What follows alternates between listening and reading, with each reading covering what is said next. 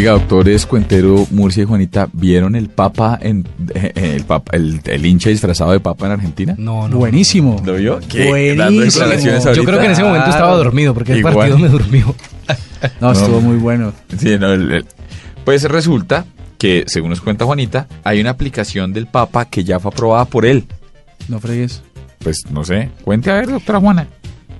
Esta es una curiosidad tecnológica fantástica y es que muchos ya conocen The Pop App, que es la aplicación del Papa Francisco, la, la aplicación del Vaticano. Pues el sumo pontífice eh, ya aprobó la nueva aplicación que está disponible para iOS y también para Google Play, para Android y que es absolutamente gratis. Se llama The Pop App 2.0. Está disponible gratis, como les decía, y ofrece una cantidad de cosas impresionantes. Entre ellas, todo lo que tiene que ver con la Santa Sede, eh, todos los discursos del Papa, enlaces con el Twitter del Papa, también ver en directo la plaza, la Basílica de San Pedro y otros lugares de la Ciudad del Vaticano a través de unas webcams ubicadas en ella y consultar el contenido que ofrecen los medios vaticanos online.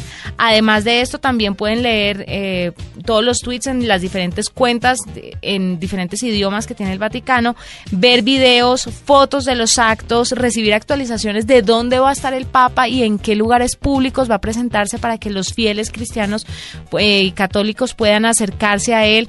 Es una aplicación bastante engallada, muy interesante para todos los que son católicos y quieren estar pues siempre conectados con el Papa Francisco. Está disponible en cinco idiomas, inglés, español, francés, italiano y portugués. Y los contenidos se pueden subrayar, copiar, compartir fácilmente e incluso pueden ser salvados para leerlos después. Todo lo que dice el Papa en sus misas y todo lo que dice en sus actos eh, importantes y multitudinarios van a estar en esta aplicación. Así que para todos los que son fieles y creyentes, les recomiendo The Pop App eh, 2.0 que está disponible Android y para iOS.